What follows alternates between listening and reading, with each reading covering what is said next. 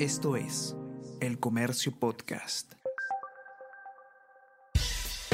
Buenos días, mi nombre es Soine Díaz, periodista del Comercio, y estas son las cinco noticias más importantes de hoy, lunes 3 de abril denuncian a congresista Rocío Torres por recortar sueldos a trabajadores. Según punto final, la legisladora de Alianza para el Progreso obligó a cinco empleados de su despacho a depositar parte de sus salarios a un familiar. Su bancada la reemplazará en ética. Cámaras de programa captaron a Torres cuando borraba el historial de conversaciones de WhatsApp que tuvo con su sobrino implicado en los cobros.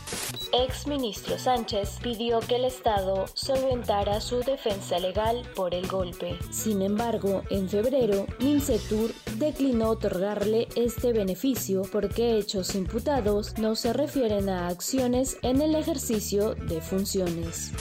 Poder Judicial formaliza investigación preparatoria contra Betsy Chávez. La indagación de la Fiscalía tendrá un plazo de ocho meses y alcanza a los exministros Willy Huerta y Roberto Sánchez.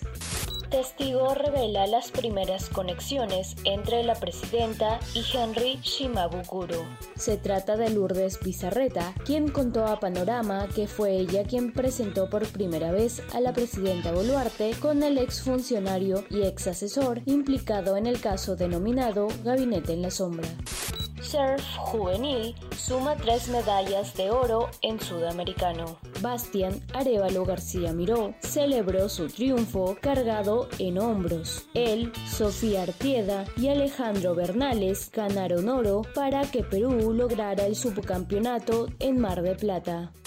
Esto es El Comercio Podcast.